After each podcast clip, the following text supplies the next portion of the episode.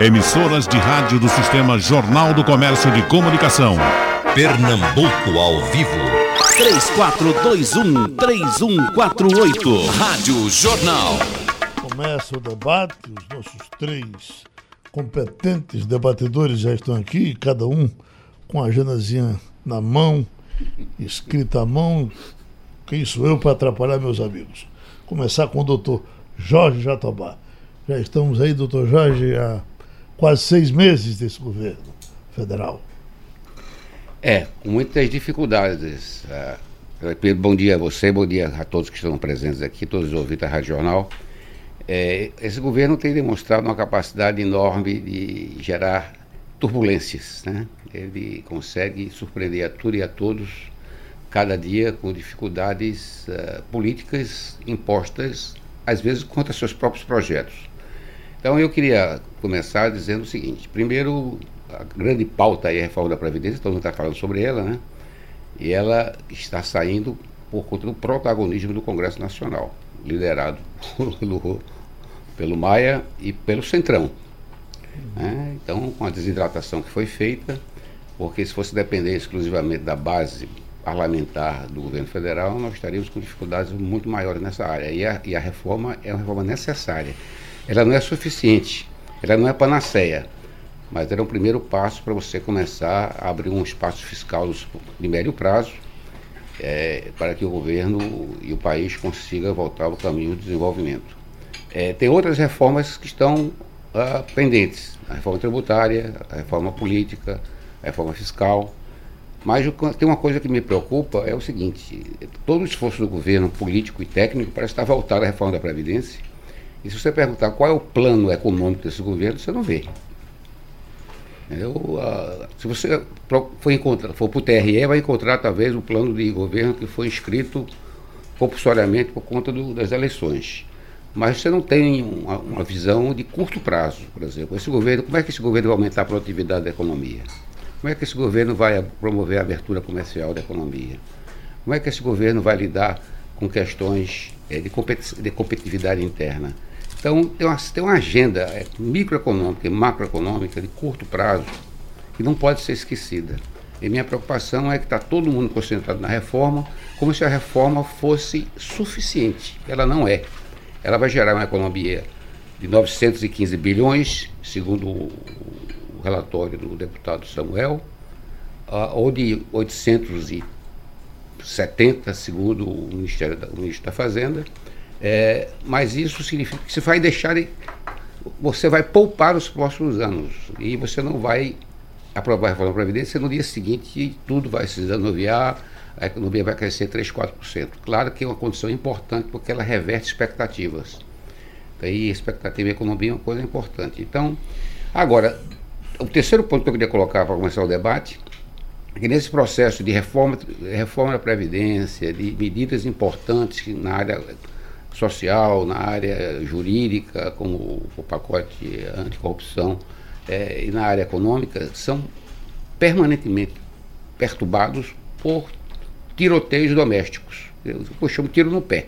Uhum. Né? O governo tem uma capacidade de autofagia, de autodestruição impressionante, porque gera uma confusão, gera uma crise, é, ou, ou, tem comportamentos e atitudes extremamente polêmicas é, que com, transforma um ambiente político um ambiente turvo, tenso e de difícil conciliação.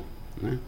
Então, a, o que eu estou vendo hoje, para fechar assim, um raciocínio agora mais político, é que o, o governo federal, o executivo, vem perdendo protagonismo, o Congresso Nacional está assumindo um protagonismo maior, do ponto de vista político, até como condutor de reformas importantes, e se é, o, o, núcleo desse governo, que é o núcleo mais ideológico, né, é, não deixa, se, ele, se, ele, não deixar de emitir é, sinais perturbadores, desestabilizadores, acho que o Congresso vai ter que assumir um papel cada vez maior. E não é só o Congresso, não, é o Supremo. Vou uhum. dar três exemplos para você. O Supremo vai derrubar aí, a, a, provavelmente, a, o decreto que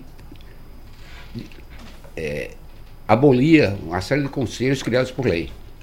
Uhum. Os conselhos foram criados por decreto, não tem problema, mas por lei só pode ser o Congresso Nacional. Entendeu? Segundo, o, o, há um decreto legislativo. O, o doutor que... Jorge, e, e, esses conselhos, a gente.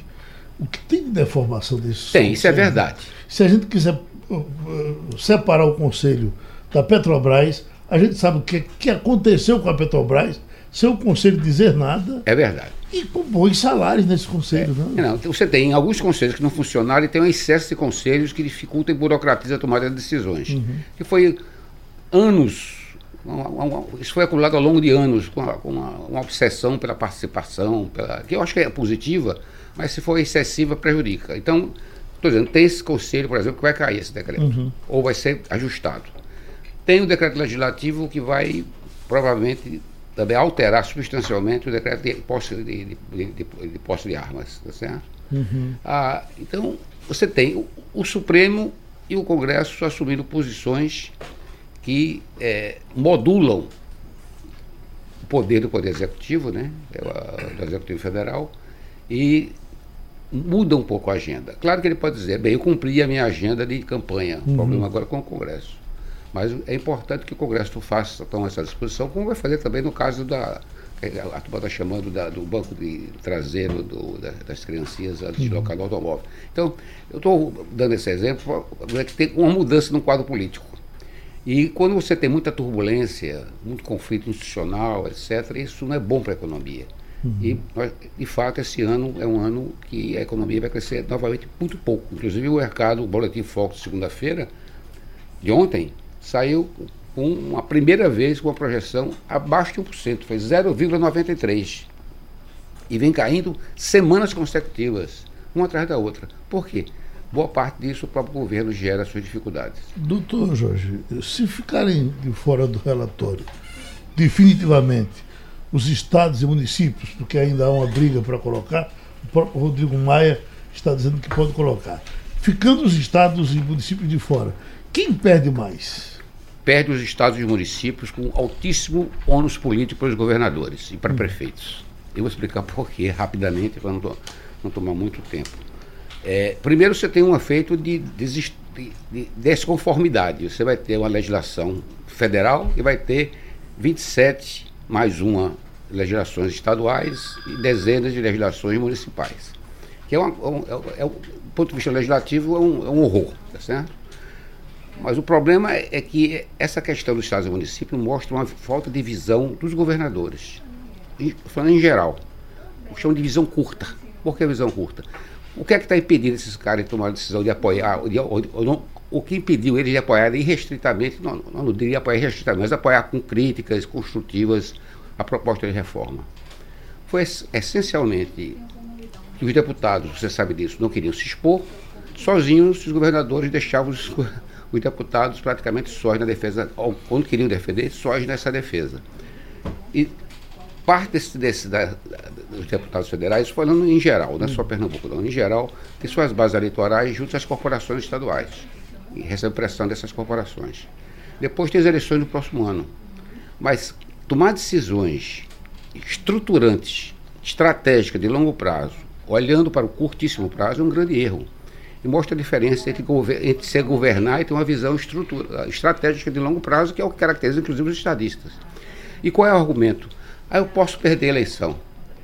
Acontece que o governador, se não fizer, se não apoiar restritamente, quer dizer, restritamente, desculpe, se não apoiar o relatório que saiu da comissão, que já tira muita coisa que a oposição queria que fosse tirada, a desconstitucionalização, é, a, a, a capitalização, o BPC, inclusive algumas regras de transição foram mudadas, se os governadores não saírem com apoio firme para garantir uma votação expressiva, esses governadores vão ficar fora, embora eu acredite que vai sair uma emenda parlamentar para, reinte, para reintegrar, essa, uhum. essa, até para forçar eles a uma posição mais proativa. E se, vamos esperar um cenário, que eles não façam isso, qual é o problema que eles vão enfrentar? Eles vão ter um problema de, também de perder a eleição por outra razão, porque não os estados não serão governáveis. Eu já disse, inclusive, achar você, Geraldo, numa conversa que nós tivemos há semanas atrás, que o déficit é, previdenciário do estado de Pernambuco só para dar o um exemplo de Pernambuco. Uhum. É 2,7 bilhões esse ano previsto. O investimento previsto no orçamento desse ano é 300 milhões. Então você tem um déficit que é nove vezes maior que o investimento. Aí, aí você ainda consegue gerar qualidade na prestação de serviços públicos, qualquer que ele seja, segurança, saúde, educação, assistência social. Isso torna o ato de governar difícil. O governador vai se desgastar, porque vai faltar perena na escola, vai faltar remédio do hospital, vai faltar gasolina para a viatura policial. Então, eles não, estão percebendo que isso é, uma, é, é, um, é processo de canibalização do orçamento. Cada vez mais você vai ter que comprometer recursos para pagar aposentado e vai deixar de usar esse dinheiro para prestar. Então, se os governadores pensarem estrategicamente, eles vão sair antes da votação no plenário em apoio à reforma de Caetá, porque tudo que eles criticaram foi retirado.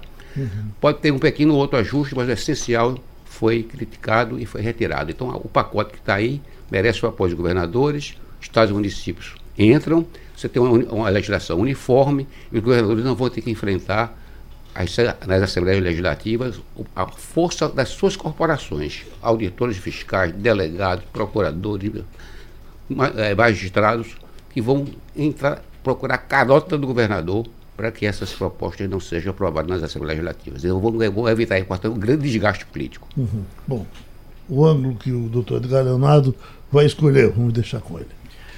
É, bem, eu, eu faz, fazer uma, apenas uma colocação. Primeiro, bom dia, né? Novamente a gente está aqui. E fazer uma colocação que o professor Jatobá colocou muito bem, é que essa miopia do, dos governadores em não apoiar, não necessariamente e restritamente, você vai fazer suas considerações, suas ponderações, contribuir para melhorar o texto, mas essa miopia dos governadores, pensando simplesmente numa eleição mais próxima, isso está deixando eles vulneráveis, porque na medida em que o tempo for passando, isso vai precisar ser negociado. E enquanto estiver lá em cima, para ele está muito mais simples. Né? Agora, um grande, um grande, uma grande questão que eu percebo é que a gente tem seis meses já e, infelizmente, a gente não está vendo uma preocupação com o que eu diria ser o principal problema para quem está escutando a gente em casa, que é o desemprego porque o governo federal tem gerado um volume grande de, vamos dizer assim, instabilidades no cenário político. E essas instabilidades passam para o cenário econômico. Mais de uma vez aqui a gente já comentou que o mercado ele deseja estabilidade, ou seja, ele deseja poder atuar, poder gerar investimentos. Se a gente for pegar a projeção do PIB, ela vem caindo. O Boletim Focus, como o professor já colocou, apontou para crescer menos 1%. Né? As pesquisas apontam que a gente precisaria crescer pelo menos 3% para poder a gente começar a gerar emprego. A gente está aí com 12,5% da população desempregada, mas esse número ainda não expressa o grande problema da economia brasileira. Porque além do desempregado, que é aquele que não está procurando emprego, que está procurando emprego, a gente tem o desalentado, que já não está mais procurando emprego, e a gente tem do outro lado aquele subempregado. É aquele profissional que hoje ele está trabalhando quatro horas, é aquele profissional que está fazendo um, um, um, trabalho que não seria o usual da profissão dele, aceitou um emprego com salário mais baixo, um nível mais baixo, ele tem nível superior e está trabalhando numa outra área qualquer. E tudo isso gera um volume de desemprego na economia terrível.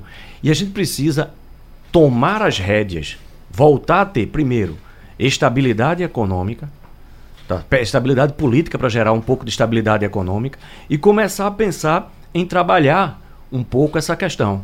Isso não vai ser resolvido, e aí eu concordo com as colocações do professor, não é uma panaceia a reforma da presidência, né? Ela é necessária para que ela possa sinalizar como mais um sinal para os investidores mas se a gente for dar uma olhada, a formação bruta de capital fixo vem caindo. Se a formação bruta de capital fixo vem caindo, a gente não vai ter realmente crescimento do PIB. Se a gente não tiver crescimento do PIB, a gente não tem geração de emprego. Se a gente tiver geração de emprego, a gente não tem renda. Pernambuco perdeu 20% da renda média do trabalhador no ano passado. Isso é muito ruim para a economia da gente. Na média, o Brasil todo perdeu 9, 10% da renda média do trabalhador. Isso é muito ruim para a dinâmica da economia. Imagine que todos os anos a gente tem novas entradas de novos trabalhadores no mercado e que não estão sendo absorvidos.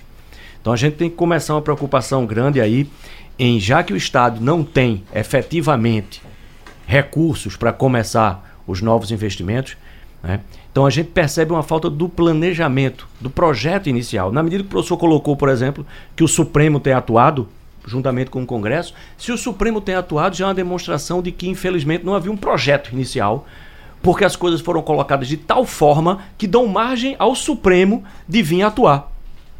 Se as coisas estivessem dentro de um projeto mais amplo, dentro desse projeto mais amplo, elas teriam sido pensadas e planejadas, a gente não daria margem a que o, que, que o Supremo pudesse estar atuando, porque isso gera uma instabilidade na economia. E aí, por exemplo, um dos pontos que a gente poderia começar, que a gente passou aqui pela privatização dos aeroportos, mas isso era um projeto que já vinha do governo Temer. Né? Então, são as parcerias públicos-privadas e a privatização. Uhum. Que poderia, né, a gente em seis meses já ter caminhado um pouco com isso, para que a gente pudesse começar a gerar um volume maior de investimentos privados na economia nacional e essa, esses investimentos privados na economia pudessem começar a gerar emprego para poder dinamizar a economia. A gente tem um comércio que em todo o país vem sofrendo absurdamente. Uhum. Você vê os shoppings com um movimento baixíssimo. Você vê o varejo de rua, para não falar do Brasil todo, vamos aqui pegar as nossas ruas do centro do Recife, né? Então, onde o comércio está parado tudo isso a gente só vai conseguir realmente um impulso na hora que a gente começar a gerar emprego e renda. Isso tem que ser o foco do governo. Uhum. Começar a atuar nesse ponto. Doutor Luiz Otávio Cavalcante. Vou fazer um contraponto, Geraldo. O meu contraponto é, é o seguinte: quando a gente chega não é, numa casa nova, num governo novo, a gente tem que organizar, não é? A gente tem que organizar fisicamente e a gente tem que organizar psicologicamente as, as coisas, a casa, o governo. Então, eu começaria pelas medidas estruturais que o governo está tomando. Primeiro, a reforma da Previdência. Eu não vou falar da reforma da Previdência, Jatobá já falou né? os jornais, as televisões. Né? Há, há, uma, há hoje uma necessidade universal reconhecida de que a Previdência tem que sair. Inclusive uma pesquisa que foi divulgada ontem. 44%. Uhum. Não é? 44% de aprovação da, na pesquisa que foi publicada ontem. Então, esse é o primeiro ponto. Tem que fazer a reforma da Previdência para sinalizar para os agentes empreendedores que o colapso fiscal está afastado. Segunda reforma, a reforma tributária. Existe um projeto pronto, firmado pelos secretários da Fazenda e já discutido com o secretário executivo do Ministério da Fazenda, em que a gente res, resume cinco tributos, três tributos federais, um tributo municipal e um tributo estadual, no IVS, que é o Imposto sobre Vendas e Serviços. Isso vai racionalizar muito, isso vai simplificar muito o processo fiscal no país. Terceiro, a reforma relativa ao combate à corrupção, proposto, proposta pelo ministro Sérgio Moro. Aqui eu quero fazer um, uma acentuação. Foi publicada há 15 dias atrás uma pesquisa dizendo que a taxa, o percentual de crimes violentos no Brasil no primeiro trimestre, janeiro, fevereiro e março, caiu 23%. Uhum. Quando perguntado qual a razão desse, desse, de, de, desse decréscimo, dessa queda de violência no país, o ministro Sérgio Moro respondeu dizendo com a transferência dos chefes das quadrilhas do Rio e São Paulo para o presídio de segurança máxima de Mossoró, no Rio Grande do Norte. Com isso, se quebra a cadeia de informação e de comando dos chefes das quadrilhas. Então, há três processos estruturantes de reforma institucional no país nesse momento: previdência, reforma tributária e combate à corrupção.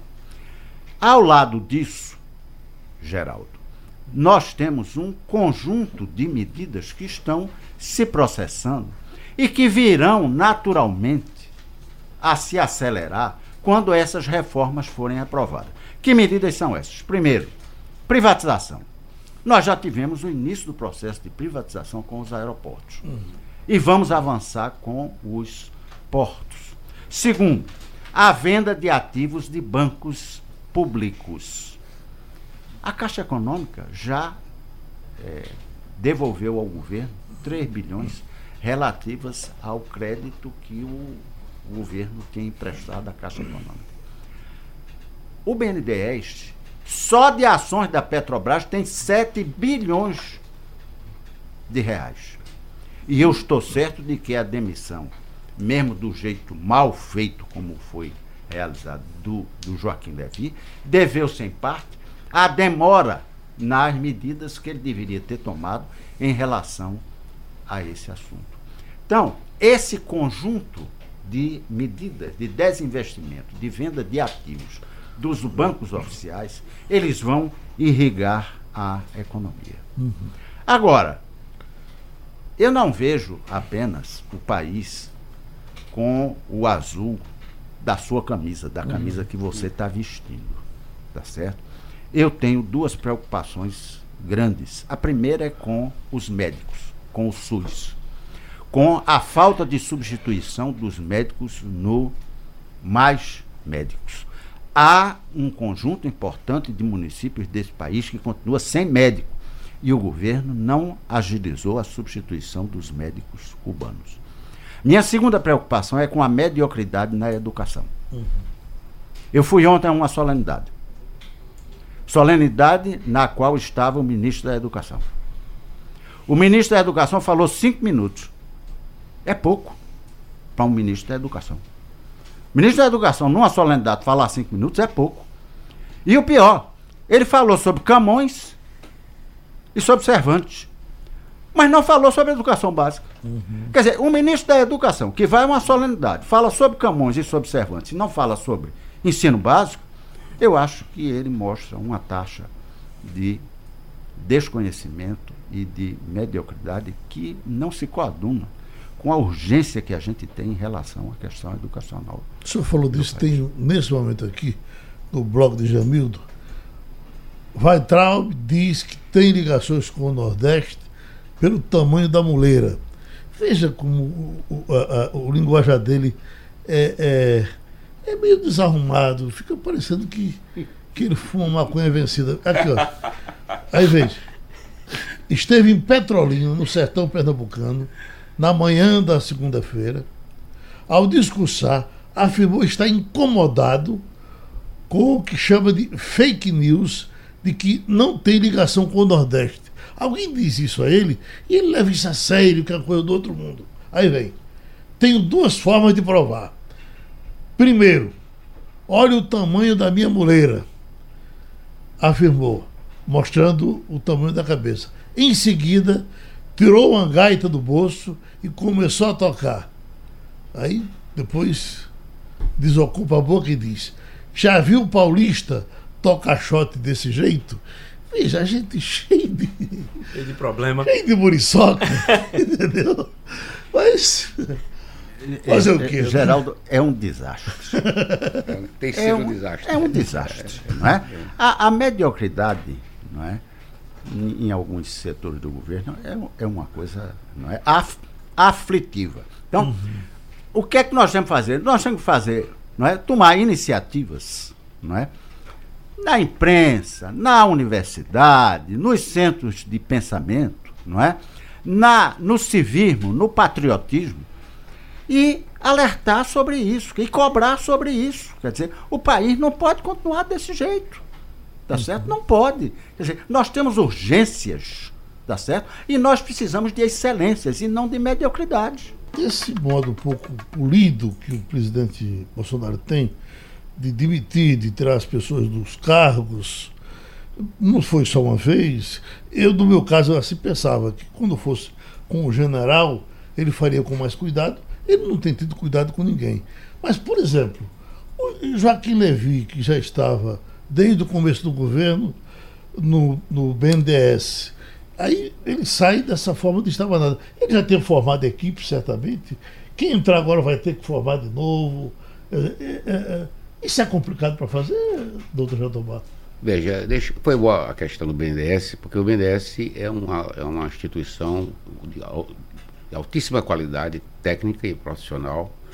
É um grupo que tem uma referência nacional, né? Uhum. É, do ponto de vista não apenas de, de análise, mas de, de política, de fomento ao desenvolvimento. E o grande problema do BNDES nessa administração Bolsonaro é que se criou a ideia de que é importante abrir a chamada caixa preta do BNDES. Né? E eu conheço um pouco o BNDES por conta de relações até de amizade com alguns dirigentes e, e da história também. Eu, muitas vezes eu lidei com o pessoal técnico do BNDES em diversas circunstâncias, inclusive quando era secretário da Fazenda. E o que parece ter acontecido, e todos confirmam isso, é, com os contratos feitos com Angola, com Cuba, com Venezuela, etc., foi uma decisão política do presidente Lula, instrumental, é, repassada para o, o, ministro da Fazenda, que era o. o Mantega. Mantega, né? O Guido Mantega. E o presidente do BNDES era Luciano Coutinho. Mas, dentro do banco, todos esses empréstimos passaram por um rigoroso processo que é igual para todos, do ponto de vista técnico. Uhum. Então, cada processo tem não sei quantas assinaturas, quer dizer, você passa de um setor para outro, é analisado uma certa dimensão do problema financeiro, contratos, financiamento, obrigações, etc., garantias, e isso passou todas as investigações até agora feitas no BNDES, desde a época que a Dilma saiu, não indicaram nada contra o BNDES. E não vão indicar, provavelmente. O problema está é um problema fora da porta. Dentro do o problema dentro do BNDES passou por todos os trâmites técnicos e legais que o banco submete todas as, as instituições que solicitam empréstimo. O problema anterior, uhum. entendeu? Então eu acho que esse novo presidente, que segundo eu soube uma pessoa muito competente e inteligente, etc., vai ter a mesma dificuldade. Né? Os presidentes anteriores não conseguiram demonstrar nada. Mas parece que o presidente Bolsonaro está com essa obsessão. Aquele, aquele, economista que entrou no governo Temer, né? até é. conceituado, depois foi ser candidato a vice-presidente. Foi. Foi cobrado e disse que não conseguiu encontrar. Não né? conseguiu encontrar. Então eu acho que o, o BNDES tem é, uma qualidade. Inclusive, eles estão muito incomodados com isso, porque eles estão sendo colocados sob suspeita, como se internamente houvesse, vamos dizer, um processo fraudulento ou tecnicamente é, mascarado para conceder esses empréstimos. Os empréstimos Sim. foram concedidos. Agora, se os governos não honram os compromissos, né? o, o governo de Angola, o governo da Venezuela, o governo de Cuba, né? obviamente que o banco sofre e sofre o Tesouro Nacional, porque boa parte desse, do aval é dado pelo Tesouro. É garantido. É garantido pelo Tesouro. Uhum. Então, então, o problema é antes do BNDES, não dentro do BNDES. Mas parece que Bolsonaro é movido por algumas ideias obsessivas, né? Então, uh, eu acho que essa foi uma das principais razões pela qual o, o Joaquim Levy saiu. Eu, eu conheço o Joaquim Levy pessoalmente, já tive com ele em vários eventos, inclusive os eventos de política fiscal em Santiago do Chile. Ele é uma pessoa, foi secretário da Fazenda do Rio de Janeiro, foi secretário do Tesouro no governo Lula, foi funcionário do BID, do Banco Interamericano de Desenvolvimento. Quer dizer, ele tem uma experiência de setor público, de agência multilateral importante. Não? A maneira como ele, a, a, a admissão dele foi conduzida foi desastrada eu diria até foi constrangedora e deseducada. Né? Uhum. E isso cria um problema, inclusive, de atrair pessoas para o governo. Pessoas, por exemplo, tem gente que não topa assumir esse risco. Entendeu? De, de ter um presidente que é destemperado, é impulsivo e que diz coisas desagradáveis na, na, na mídia antes de executar. Você não pode demitir um funcionário, qualquer que ele seja, muito menos um presidente de uma instituição como essa, pela televisão. Porque uhum. aquilo ali é praticamente uma, assim, você disse que está tá, tá por aqui no pescoço com o presidente. É praticamente demitido pela, pela, pela televisão. Então, eu acho que a questão do BNDES é essa. Né? Eu digo que eu não aposto, tem gente apostando quanto é pior é melhor. Não, eu aposto quanto melhor, melhor. Tá uhum. Tá certo? Algumas correções têm que ser feitas. Eu já disse aqui, conversando aqui no, no intervalo, que esse governo tem quatro grupos um grupo de militares qualificados, um grupo de economistas qualificados, um grupo de gestores qualificados, mas tem um núcleo estabilizador formado pelo presidente, seus filhos e o pessoal ligado ao Lauro de Carvalho, de vez em quando fica jogando essas coisas, criando dificuldade para o próprio governo. Então, eles precisam é, afinar, criar um pouco de harmonia interna para poder o governo tocar a agenda. Essa agenda estrutural que a gente falou, tributária, previdenciária, política, etc. A agenda microeconômica, tem inclusive uma que está sendo pouco discutida, que é importante, que é a de liberdade econômica. Tem algumas coisas em, em curso também, de desburocratização e de, chamado governo digital, que é uma coisa importante também. Mas isso não está aparecendo na mídia. Por que eu sei isso? Porque eu fui assistir palestras e, e fui a debates que envolviam essas questões. Mas a comunicação do governo é como se todo o governo tivesse focado só na reforma da Previdência e esquecesse o resto. Mas tem uma agenda importante. Uma parte dela está sendo tocada, outra não está sendo tocada. Por exemplo, a de comércio exterior não está sendo tocada. Uhum. Então, eu falei antes, tá certo? Há uma agenda de aumento da produtividade também não está sendo tocada. Tem a questão dos subsídios aos empresários também, que não está sendo tocada. Que é uma coisa que tem custo altíssimo para o país. E, ter... Em cima dessa questão do subsídio, a gente rodando a mesa, professor Edgar Leonardo, o governo Lula e Dilma, esses dois governos, apostaram errado em diversos ângulos. A questão dos empresários de ouro, né? Aí, Eram os campeões nacionais. Ike né? Batista, campeão nacional. Né? Eh, JBS, campeão nacional. Eh, eh, o que estamos falando agora aqui, a, a, a Aldebrecht está. Uh, está. Recuperação judicial. Está em recuperação. Recuperação judicial passou ao, ao, ao, ao, BNDES, ela deve em torno de 5 bilhões, é, são, vamos admitir. Ela tem BNDES, Caixa Econômica, Banco do Brasil aí como alicerce. É, quem deflagrou isso foi a Caixa Econômica. Pronto. É.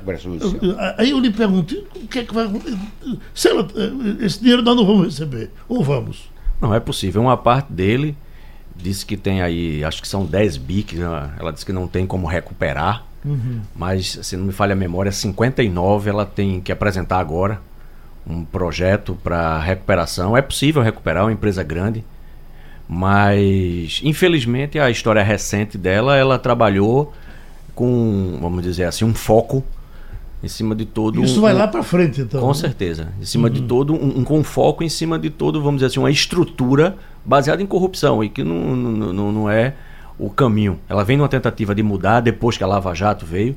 O que tem que se ressaltar é que quando a gente fala sobre isso, eu já vi algumas pessoas comentando, inclusive de ontem para hoje, dizendo que está vendo o problema que a Lava Jato criou, né? quebrou a Odebrecht. Uhum. Né? Não é por aí. Né? Não é por aí. Na verdade, a Lava Jato ela expôs uma situação e que a Odebrecht não deveria ter entrado. Uhum. Então, mas o que acontece é que houve sim um foco nos chamados campeões nacionais. O próprio BNDES ele trabalhou num direcionamento. Claro, o BNDES é uma instituição é, é, íntegra, como o professor colocou, mas havia um foco sim nacional dado pela presidência da República, que era um, um viés político trabalhar dentro de, do, do, da perspectiva de campeões nacionais. Uhum. A gente tem que lembrar que esses campeões nacionais, muitas vezes, eles não carecem de tanto apoio, porque são grandes empresas, grandes grupos que podem buscar recurso, porque tem saúde financeira para isso. Uhum. Inclusive, podem buscar recursos fora do Brasil. Um outro problema é que a gente vê que algumas vezes, por exemplo, esses campeões nacionais, esses dois que foram citados, eles estavam envolvidos em processo de corrupção. Né? Então isso uhum. leva a gente a pensar outras coisas, não que todos sejam nesse viés. Mas, Mas os três Ike Batista, né? O, o JBS, JBS né? e a Odebrecht, Odebrecht que não né? precisa nenhum comentário, uhum. né? estavam. Mas é, eu acredito que, na verdade, quando a gente fala desses investimentos, a gente já tinha falado anteriormente de geração de emprego e renda, a gente tem que lembrar que é, o pequeno empreendedor, o médio empreendedor, né, o Estado, ele tem que trabalhar muito focado nesse cara que é o grande gerador de emprego. Uhum. Né? O pequeno e o médio empreendedores, desburocratizar. O professor colocou aqui, Luiz Otávio, a questão da reforma tributária. Né, como um ponto estruturante. Isso é extremamente importante. A gente precisa desonerar esse pequeno, porque esse pequeno vai gerar emprego. Inclusive porque hoje muita gente está sobrevivendo com empreendedorismo. Né? E aí a gente precisa retomar para a gente poder ter, sim, ganho de qualidade a gente gerar emprego para esse pessoal. Muitas vezes você tem grandes empresas e que elas conseguem processo de automação, processo de gestão de tal forma que elas conseguem produzir mais, aumentar a produtividade com menos emprego. As empresas médias e pequenas normalmente elas contratam, elas geram emprego na ponta. Isso é uhum. é extremamente importante. Então talvez a gente precisasse realmente tomar um caminho aí de, claro, estruturar a economia de tal forma a gerar nesses campeões nacionais uma confiança na economia para que eles possam aumentar o volume de investimentos. A gente sabe que tem muita gente com o freio de mão puxado por conta dessas oscilações de humor, inclusive, do próprio presidente da República, né?